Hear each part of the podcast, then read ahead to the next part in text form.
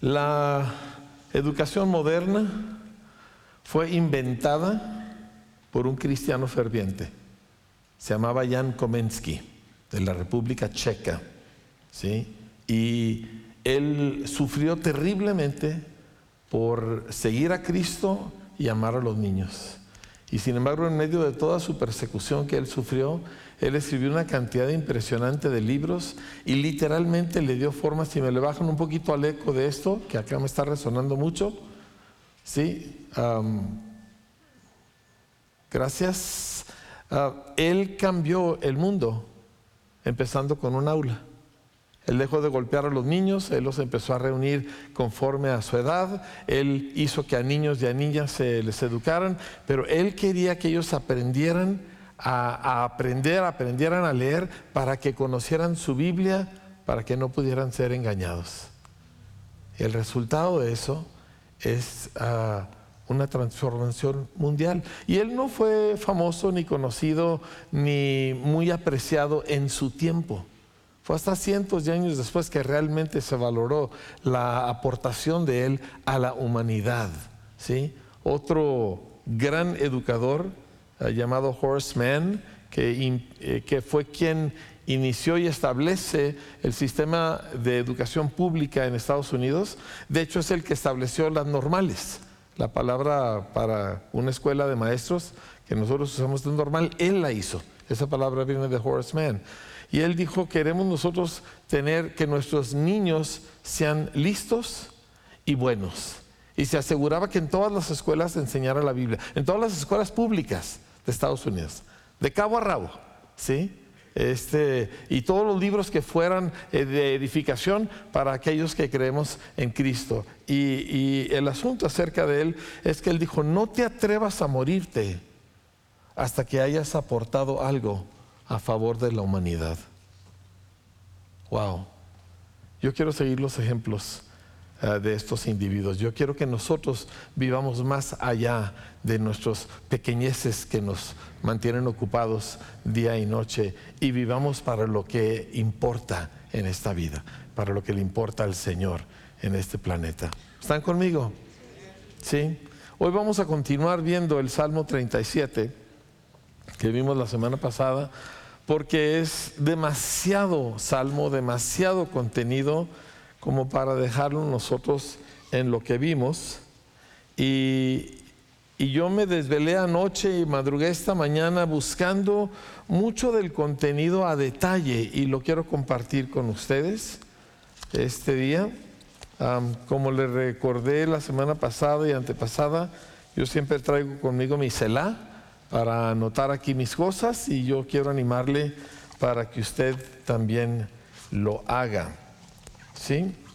Y, pero aparte traigo papeles de todos colores y sabores y si me hago un poquito bolas, por favor, téngame paciencia.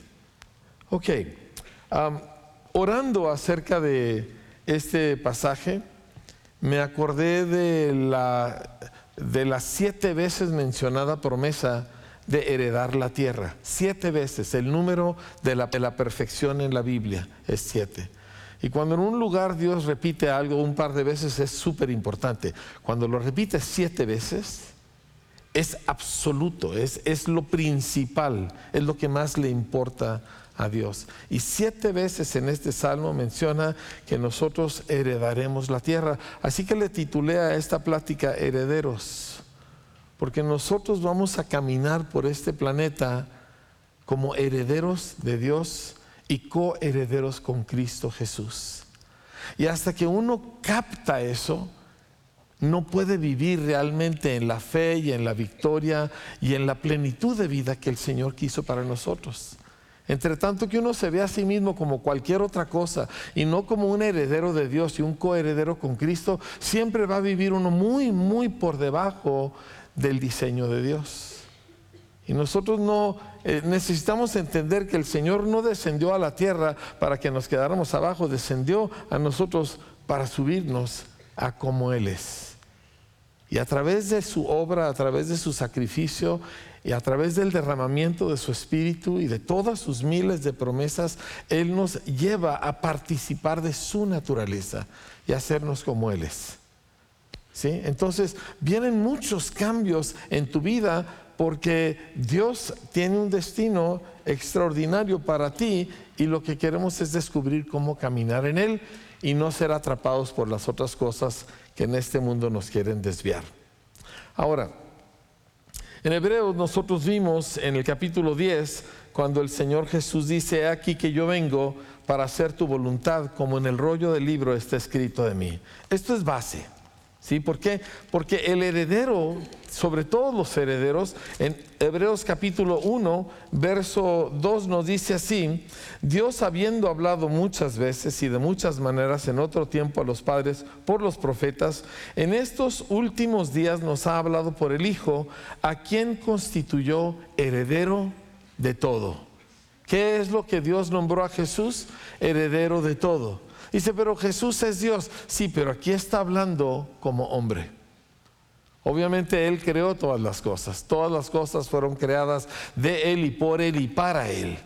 Pero como hombre, Él vino y vence el pecado y como hombre Él es hecho el gobernante del universo y el heredero de absolutamente todas las cosas. Por eso Jesús dijo en Mateo 28, toda autoridad me es dada en el cielo y en la tierra, porque Él heredó absolutamente todo. Pero lo tremendo es que este heredero no era como una especie de muchachito engreído que quiere adueñarse de lo que no se ganó. ¿Sí me explico? Que a veces así vemos nosotros a los herederos. Un junior que vive a sus anchas porque su papá trabajó mucho. Al contrario, Jesús dice, sacrificio y ofrenda no quisiste, pero me preparaste cuerpo. Holocaustos y expiaciones por el pecado no te agradaron. Entonces dije, he aquí que vengo, oh Dios, para hacer tu voluntad, como en el rollo del libro está escrito de mí. Hace poco mi esposa habló con una persona que nosotros apreciamos mucho y le dijo, es cierto, dice, uno ya ni piensa en cuál será la voluntad de Dios. Como que eso se volvió irrelevante. Como que podemos ser cristianos sin considerar qué es lo que Dios quiere. Y tengo noticias para usted. Jesús, el dueño del universo, su pregunta era, ¿qué quieres Señor? Y vivió exclusivamente para hacer la voluntad del Padre. Él dijo, yo no hago nada más que lo que veo al Padre hacer. Y yo no juzgo nada más que conforme yo escucho al Padre hablar. Toda la vida de Jesús estaba alineada con el Padre. Por eso Él dijo, el que me ha visto a mí, ha visto al Padre. Entonces, ese es nuestro camino también. ¿sí? Ese pasaje de Hebreos está citando al Salmo 40, lo puede usted volver a leer después, donde dice, me deleito, diga conmigo deleito, en hacer tu voluntad. Ahora, no dice que lo hago así eh, con mucha fuerza de voluntad, dice, me deleito en hacer tu voluntad. Y hoy queremos descubrir cómo es eso y dónde operamos en eso. ¿Sí? Vimos nosotros en los salmos, en el Salmo 37, todos los versículos que hablan de esa promesa de ser herederos, de heredar la tierra. ¿sí? Y me recuerdo donde nos dice Jesús, iniciando su mensaje a la raza humana con las bienaventuranzas, y él empieza, bienaventurados los pobres en espíritu, bienaventurados los que lloran, y luego menciona la primer característica del carácter del reino de Dios. Dice, bienaventurados los mansos, porque ellos recibirán la tierra por heredad. Ahora, manso es una persona que cede. Y, me fui a buscar, aquí entre mis muchos apuntes, ah, a qué se refiere la palabra manso en el idioma original. Y dice lo siguiente, dice, es alguien gentil y humilde considerado, ¿verdad? Un poquito tímido. Está hablando de alguien que está muy consciente de los demás y que cede. ¿Sí me entiendo? De que me toca a mí, pero cedo el lugar. De que eh, yo tengo derecho, pero cedo. De que yo opino lo siguiente, pero cedo mi opinión. Esa es la esencia de mansedumbre. ¿sí? Y nuevamente dice, está ligada a las palabras amistoso, suave y gentil. Siempre da la impresión de algo suave. La palabra se usa a menudo para hablar de medicinas que suavizan una herida. Y Jesús dijo, bienaventurados los mansos, porque ellos recibirán la tierra por heredad. Entonces el carácter impositivo, el carácter recio, el carácter eh, de que yo lo digo como lo veo, ¿verdad? Y todas esas cosas que nosotros admiramos en la carne no tienen lugar en el reino de Dios. Es más, Jesús hablando de su gobierno, dijo que su gobierno sería completamente diferente a los gobiernos de este mundo, porque no es en base a la fuerza, sino en base a ceder mi fuerza a alguien más arriba. Esto es ah, una revolución familia. Y déjeme le llevo a través de un par de otras eh, ideas de esta mansedumbre y cómo nosotros vamos a, caminar en ella. Pero yo creo que uno de los elementos que para mí, muy prácticos, muy fáciles de, entender acerca de mansedumbre, es que los mansos son los que preguntan. Son los que se detienen y dicen, ¿por dónde? ¿O, cómo quieres eso? ¿Sí? ¿Qué es lo que tú estás diciéndome? Y como vimos la semana pasada, una gran parte del problema de muchísimos creyentes es que no preguntan. Es que ya decidieron lo que quieren. Y ahora se lo están pidiendo a Dios. O están buscando lograr los indios. Pero el problema es esa falta de preguntar. Cuando uno no pregunta, pues uno no, cede, no se doblega. No considera que alguien más, que por cierto tiene derecho sobre mí, pueda tener otra cosa en mente. Entonces, antes de poder entrar en todo este increíble salmo, nosotros necesitamos entender que Dios quiere que nosotros heredemos la tierra, pero eso solo sucede a los que preguntan, a los que ceden, a los que quieren su voluntad. ¿Sí? Esto no es un triunfalismo de que sí, todos podemos y verdad, y yo estoy. No, no, no, no, no. Es gente que se ha puesto mansita bajo la dirección y la influencia del Cordero de Dios. ¿Sí? Escúcheme. Porque esto necesita encararme a mí como individuo donde yo opero. Muchachas, acá conmigo, acá conmigo muchachas. ¿Sí? Porque esto es muy importante para sus vidas. Y créanme que todos los demás comentarios ahorita no sirven. ¿Ok? ¿Cómo es que una persona puede entrar en esta excepcional promesa? Bueno, yo quiero que estudiemos las palabras del Salmo 37 para poder entender los desafíos y también cómo nosotros vamos a vencerlos. Así que vaya conmigo al Salmo 37 y vamos a empezar con el versículo 1. Dice, no te impacientes a causa de los malignos. Me puse a rascarle un poquito esa palabra y resulta que esa palabra en el idioma original se presenta varias veces en el Salmo. ¿Sí? Y la palabra es una palabra que no significa precisamente impaciencia, sino ardor y un encender en ira. Y se repite tiene que ver con alguien que está sumamente alterado por algo que está viendo o que le ha sucedido. Dice, no te permitas encenderte cuando tú veas a los malignos. Me llama la atención que esta sea la primera cosa con la que empieza, porque hay una ira en el corazón del hombre a causa de las injusticias que percibimos.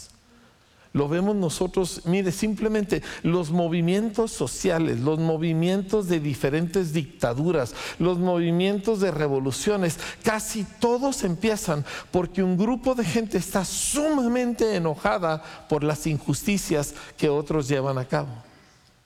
Usted vaya a cualquier revolución en cualquier parte del planeta donde ha habido un levantamiento violento, puede irse a la revolución francesa, puede irse a las revoluciones en Centroamérica, y etcétera, y usted va a encontrar siempre eso, mucha injusticia y gente ardiendo de coraje. Y el problema es que la ira del hombre nunca produce la justicia de Dios. Nunca. La ira del hombre simplemente va a producir otro tipo de injusticias y entonces alguien más se va a enojar y el círculo se repite una y otra vez. Dice, no te dejes dominar por la ira a causa de los malignos. Dice, ni tengas envidia de los que hacen iniquidad.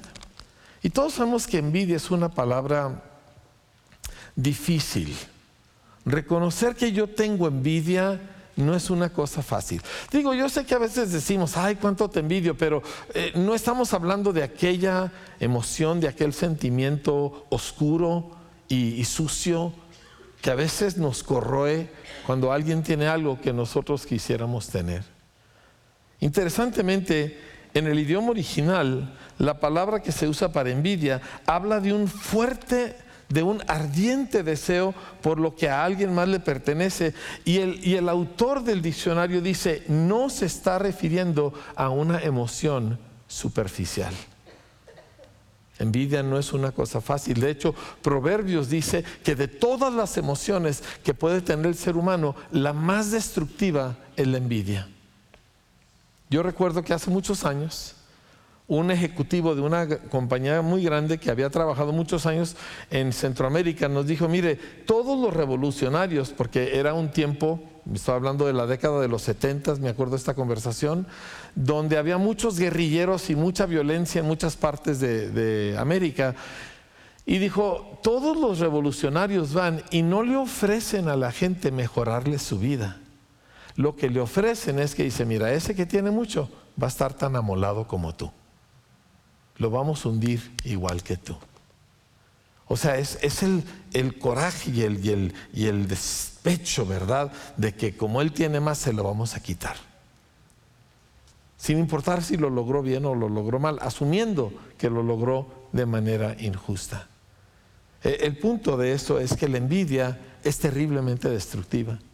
Y las guerras, digo, uno voltea y ve, nada más póngase a ver las noticias, la cantidad de destrucción de, cosas que tomaron a veces cientos de años en construir y, por el coraje y por el pleito y por aquella cosa, termina la raza humana haciendo cosas terribles. Así que el arder en ira y el dejarse llevar por un deseo fuerte de tener lo que otro tiene, estos dos elementos son nuestro primer obstáculo a la herencia. Porque Dios quiere que heredemos. ¿Sí? Vamos a aprender un poquito más acerca de la herencia, pero, pero primero vamos a vencer estos dos obstáculos. ¿Sí? El primero de ellos es que yo puedo gobernar la ira que siento. Es más, un poquito más adelante dice, deja la ira. Eh, versículo 8 dice, deja la ira y desecha el enojo. Y ahí se refiere, eh, interesantemente cuando dice, deja la ira, dice, relájate. O sea, afloja. ¿Sí me entiende? A ver, ¿quién ha estado enojado? ¿Quién se enojó esta semana? Pero enojar, enojar, enojar cañón. Que se enojó bien. ¿Sí? Wow, tantos. Y luego muy inesperados, ¿verdad? Ok, otra vez. ¿Quién se enojó, pero se enojó esta semana? Pero bien enojado. Esta semana yo no me enojé tanto, ¿eh? Sí, sí me porté mejor. La antepasada, si le hubiera preguntado la semana pasada, hubiera sido diferente. Pero esta semana me porté más o menos. Pero, pero usted se enojó. ¿Sí? Dice, uno puede agarrarse de su coraje y te sostiene. Es como un motor, es como un combustible y te levanta y te hace tomar decisiones. Y ahora enfrentas a la persona que antes no podías enfrentar. Y ahora no me voy a comer esa cosa porque, y, lo que sea. Pero es veneno. Y se afloja las manos. Suelta la ira. Déjala. No te alimentes de ella. Porque vas a perder tu herencia. Porque si tú te dejas guiar por la ira, la ira del hombre, repito, no produce la justicia, la rectitud de Dios. Y esto es esencial en la herencia. Y casi siempre las cosas que uno hace mal las hace porque está exaltado. Mira, los seres humanos no somos como las telenovelas. ¿sí? Las telenovelas son una especie de, de solaz porque uno dice, ay, no, yo no soy tan malo, ¿verdad? ¿Verdad que sí? Porque en las telenovelas la gente urde su maldad y se pone a pensar, le voy a hacer así, le voy a hacer así, y así le voy a robar y así le voy a quitar, y la rica la dejan de pobre, ¿verdad? Y la mala se queda con la herencia y todo eso, ¿verdad que así son las telenovelas? ¿Cómo sabe?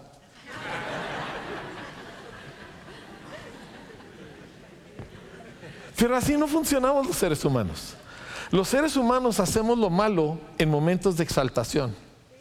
Algo sucedió, algo me hicieron o me imagino que me lo hicieron, ¿verdad? O siento que me lo hicieron y entonces reacciono. Y en la reacción es donde nosotros perdemos nuestra herencia. Por eso el dominio propio es una parte vital de caminar con Cristo. Porque te van a hacer cosas. O te vas a imaginar que te hicieron cosas. ¿Sí? Y todas esas cosas, si las agarras, te van a robar, te van a dejar pobre. Hay mucho cristiano viviendo tan por debajo del propósito de Dios, en tantos sentidos. Pero es porque no sabe controlar los momentos de ira de su vida. Un, un pequeño secreto. Cuando te dé coraje, cierra la boca. Híjole, es una de las cosas que más ayuda, ¿verdad? Así de que te da coraje tú. No lo digas. Voltea con tu vecino y dile, no lo digas.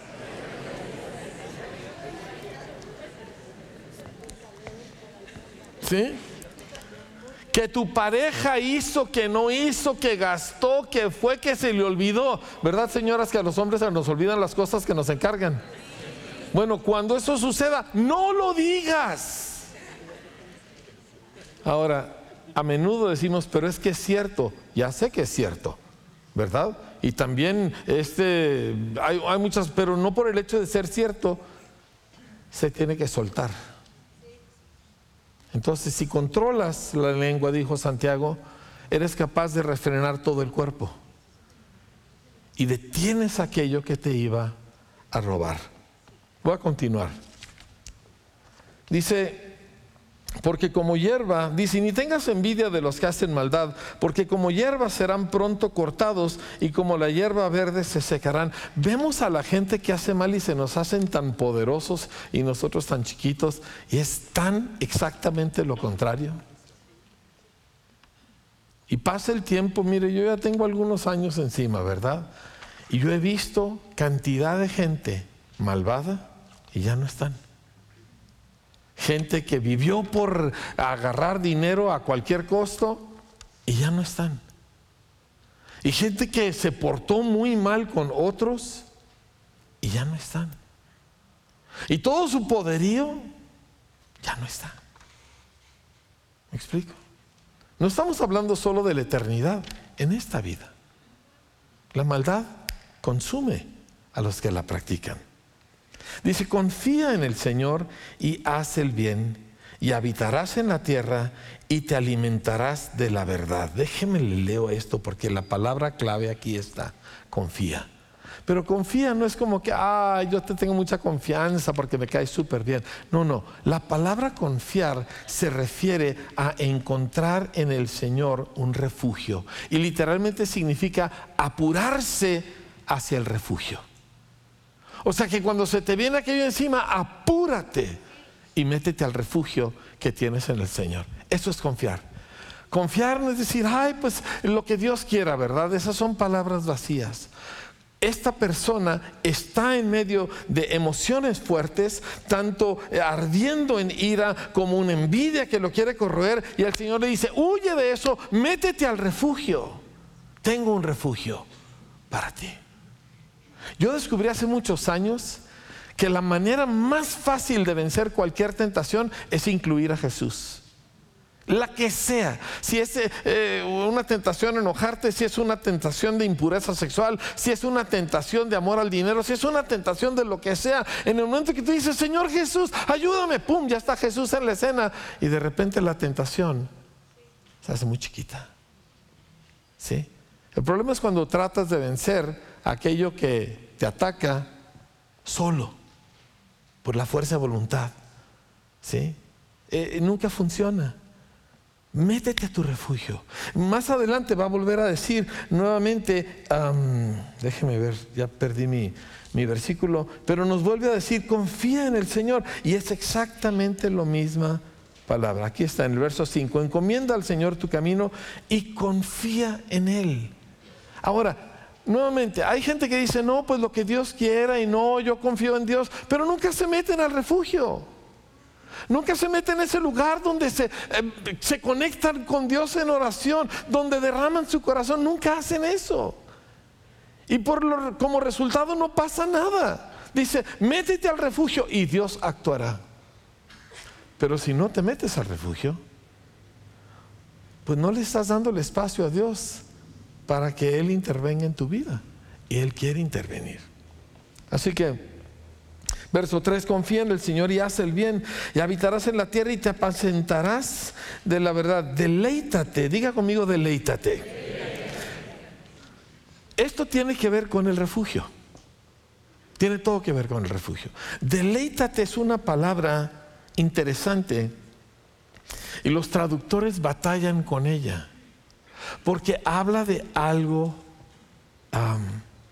suave y maleable casi este delicado. Y me gusta mucho cómo lo traduce la, la versión Dios habla hoy. Dice, ama al Señor con ternura y Él cumplirá tus deseos más profundos. Y para muchos de nosotros eso es algo raro, sobre todo quizá para muchos hombres, la idea de ternura. Pero cuando tú estás con el Padre, tú ya no eres Juan Camanello, ¿me entiendes? Tú ya no eres Juan, tú no eres nadie más que un niñito chiquito en los brazos de tu padre. Y hay un lugar para ternura. Mire, yo recuerdo los momentos más especiales que recuerdo de mis hijos cuando estaban pequeños, fueron esos momentos tiernos. Tengo una escena en mi mente donde yo voy conduciendo por la independencia, despacito me acuerdo, y traía a mi hijo Enrique aquí en los brazos, estaba chiquito, y se inclinó y puso su cabeza sobre la mía. Nunca se olvidan esas cosas. Fue un momento tierno. ¿Me explico? Ahora agarro a mis nietos chiquitos, ¿verdad? Y a ellos no les da vergüenza besar. A ellos no les da vergüenza hacer todas esas cosas, ¿verdad? Y lo pueden hacer porque ellos están chiquitos, yo soy muy grandote. A lo mejor con otro de su edad se, se sentirían un poquito cohibidos. Pero si tú vas a tener ese refugio en el Señor, tú vas a tener que aprender a amar al Señor con ternura. Porque si tú entras, bueno Señor, te pido en el nombre de Jesús, aleluya, ¿verdad? No, no, no. Nadie habla así con alguien a quien quiere. Se detiene uno, escucha. Hay un momento de afecto. ¿Me explico? Y ese es quizá el único lugar donde quizá lo puedas tener. Yo entiendo, vivimos en un mundo duro, nos ha hecho un poco duros, pero todos necesitamos ese momento donde podemos bajar la guardia con alguien que nunca nos va a hacer daño. Y ese alguien se llama Jesús. Y podemos ser tiernos con nuestro Señor. Aunque por fuera tengamos que levantar escudos, ¿verdad? Y, y sacar espadas. Pero en el momento personal, el refugio es un lugar tierno de sentimientos expuestos, inclusive delicados. Lea al rey David. Para casarse con su esposa, mató a 200 filisteos. Eso no se me figura así un niño afeminado, ¿verdad? Pero una fiera. Y no nomás los mató, los mutiló y quiere que siga o mejor ahí dejamos, para no entrar en detalle. Y luego vino con una bolsa de la parte del cuerpo que les arrancó y la vació delante del rey. Y dijo, aquí está lo que pediste. O sea, David no era ningún muchachito débil. Mató un oso, mató un león. Y a mí me encanta lo de Goliat porque no nomás lo mata, vaya a agarrar y cuas, cuas, cuas, le corta la cabeza, sangre salpicando tripas por todos lados y ahí va corriendo él con la cabeza para llevarla a Jerusalén. ¿Sí? Pero cuando él y Dios estaban en su lugar secreto, cuánta ternura, cuánta belleza, cuánto corazón. ¿Quieres heredar? Te está esperando ese lugar. Ahí no, nadie te va a ver. Ahí no tienes que demostrarle a nadie que tú eres algo. En ese lugar es donde se hace la conexión que te permite caminar con el Señor. El pasaje continúa, dice, encomienda al Señor tu camino y confía en Él.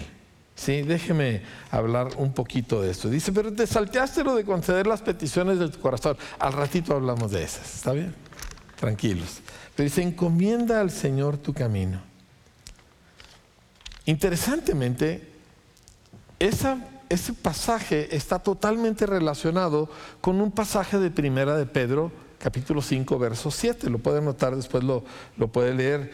Y, lo que dice ahí es que dice, echando todo tu cuidado, toda tu carga sobre el Señor, porque Él tiene cuidado de ti. La palabra encomendar a eso se refiere a cuando tú tomas algo y se lo pones en los hombros de alguien más. Dice, encomiéndale al Señor tu camino. O sea, no hagas esto sin el Señor. Que voy a hacer un negocio y que voy a comprar esto, no lo hagas sin el Señor. ¿Sí me entiende? Sí, que tú tienes una negociación, que tú vas a comprar una máquina, etcétera. No lo hagas sin el Señor. Si es importante para ti, es importante para Él. Entonces, tú tomas aquella cosa que te preocupa, aquella cosa que te atormenta, aquella cosa a la que le tienes miedo, y tú vas con el Señor y le dices, Señor, yo no puedo hacer esto solo. Yo hice eso antes de entrar en este auditorio.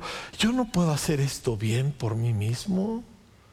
Yo pararme aquí y comunicarles eh, el, corazón de Dios, yo no, yo no lo puedo hacer en un talento natural. Yo necesito al Señor para hacerlo. Pero mil y una otras cosas más. No, no camines solo. No, no, no metas a Dios solo en el momento de la emergencia. ¿sí? Encomienda al Señor todo tu camino. ¿sí? Y confía en Él. El refugio. ¿sí? métete al refugio y Él actuará. Y es increíble caminar por la vida cuando Dios va delante de ti. Cuando Dios va abriendo la puerta, cuando Dios va aplanando el camino, cuando Dios va hablándote. Y, tú sabes que aunque eh, las situaciones puedan ser a veces difíciles, da igual, pero tú estás consciente de que Dios va en esto, Dios va en esto. ¿Sabe por qué mi esposo y yo estamos en educación? Porque Dios está en educación. O sea, Él está metidísimo en rescatar a, una generación de niños de la ignorancia y hay mucho más que pudiera hablar al respecto, pero nosotros estamos en ello porque Dios está en ello. Si no, no lo haríamos. Entonces, esto es cuando tú encomiendas al Señor tu camino. Ahora, un poquito más adelante, en el, déjeme ver, a este me encanta, verso 7. Dice, guarda silencio delante del Señor. A veces yo voy a oraciones de los cristianos y como usted sabe, ¿verdad? Este, la etiqueta no necesariamente revela el producto, ¿verdad? Pero hay veces voy a oraciones de cristianos y nadie está escuchando al Señor y nadie está callado. En este lugar, hace muchos años, hicimos una serie de cosas que llamamos las noches de gloria. Y vimos cosas tremendas suceder, pero empezaban con cuatro a seis horas de oración, eh, con un grupo de cinco, cuatro ministros, y siempre empezábamos nuestra oración con los oídos. Porque primero se ora con los oídos antes que con la boca. Primero se escucha ¿Qué quiere Dios? ¿Qué está haciendo Dios? Y luego uno ora de acuerdo a lo que Dios está mostrándonos. dice, guarda silencio delante del Señor. Dice, y no te alteres. Ahí está otra vez esa palabra de arder en ira, es la misma palabra. No te alteres con motivo del que prospera en su camino. ¿Cómo lo haces? Estás delante del Señor. Un poquito más adelante dice, no te excites para hacer el mal. Misma palabra. Porque uno no hace el mal cuando está tranquilo, lo hace cuando está furioso o ofendido o cosas por el estilo. Ahora, hay mucho más que ver, pero quiero cerrar esta sesión, ya, ya veremos un poco más en, en otra ocasión.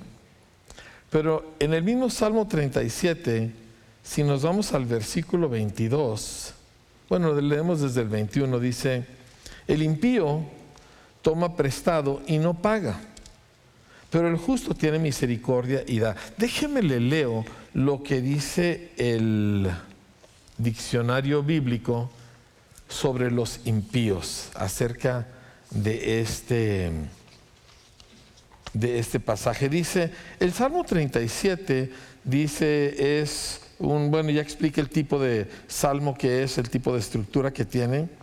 Y luego dice, nos expone la tensión a menudo agonizante en la vida de fe que viene al ver cómo a veces los justos no parece irles bien y a los malos sí, dice, pero esos malos, y escuche bien, dice, son los ateos practicantes para quien Dios puede que exista, pero solo como algo irrelevante.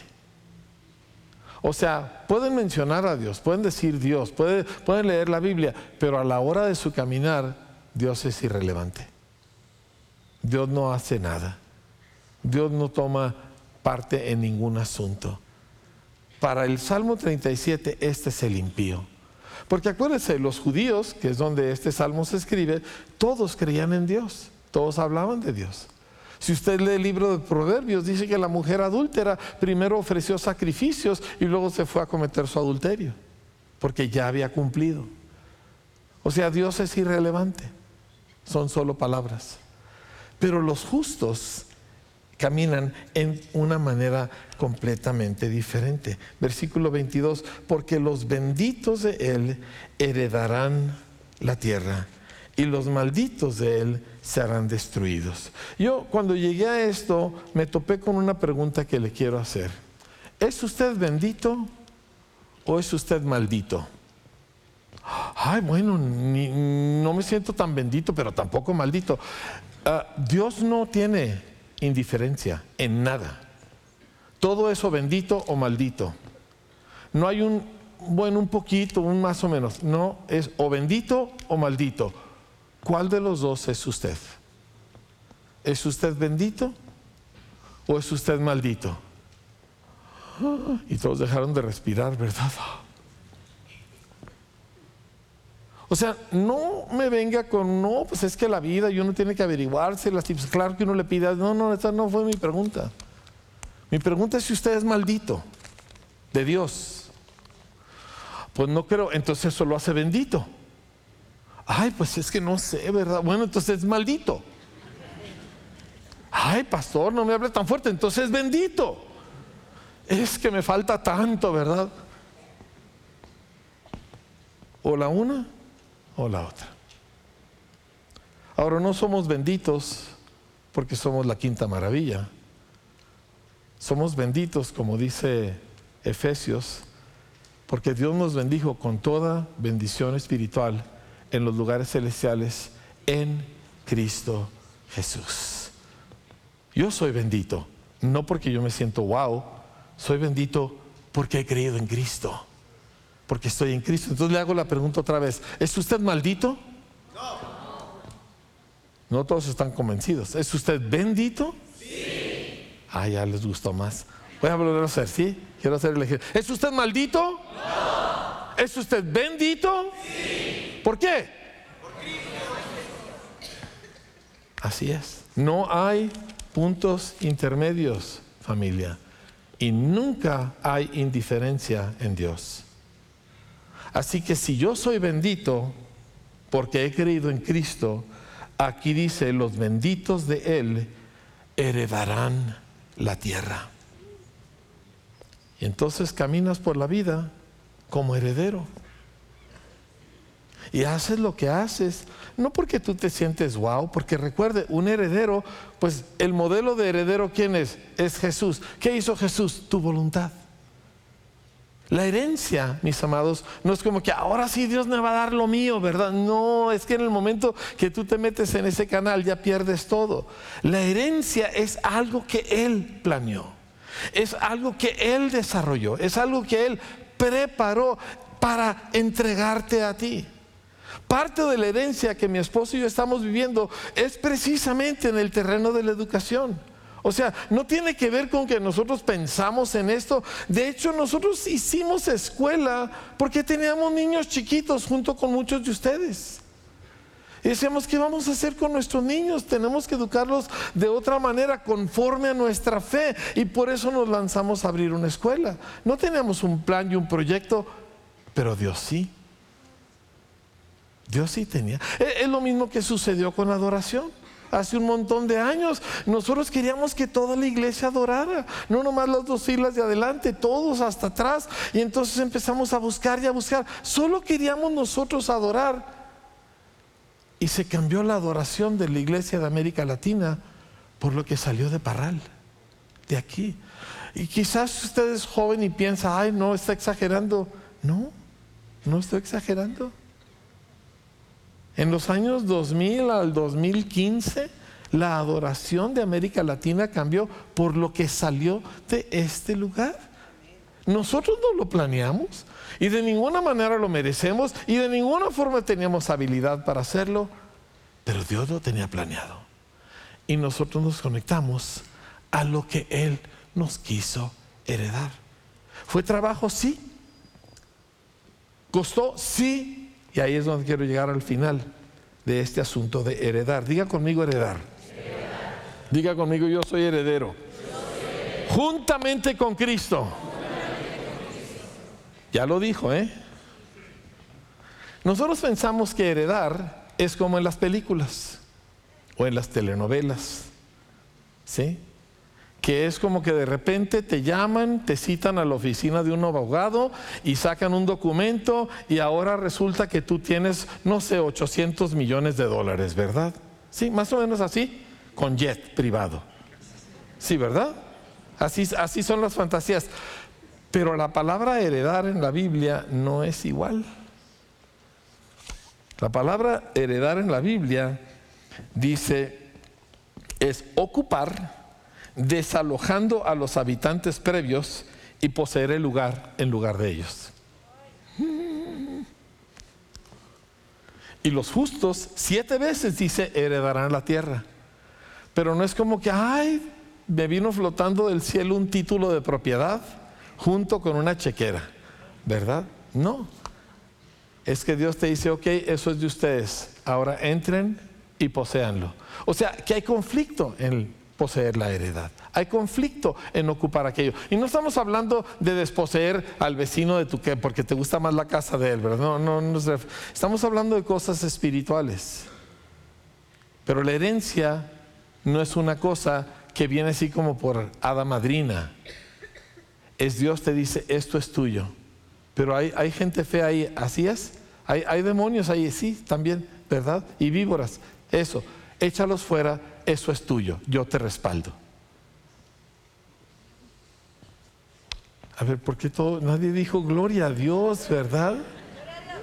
Bueno, ¿quién no hay aquí en peleoneros? A ver, ¿quién es peleonero aquí? Sammy, tú has de ser peleonero, ¿verdad? Sí, ¿no? ¿No eres? ¿Quién es peleonero aquí? ¿Hay algún peleonero? ¿Sí? Y los demás, mosca muerta, ¿verdad?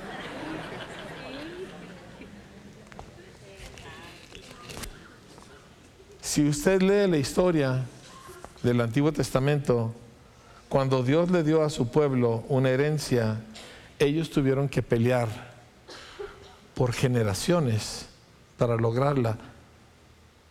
Y no la lograron porque se conformaron con poquito. Dijeron, con esto me basta. Y dejaron que todos los demás enemigos siguieran ahí. Hasta que llegó el autor de este salmo. Se llamaba David. ¿Y sabe qué hizo David? Se fue a su Biblia, que era mucho más corta que ahorita, y vio los límites de la tierra prometida según Dios se las había ofrecido. Y se dedicó a hacer guerra para conquistar hasta el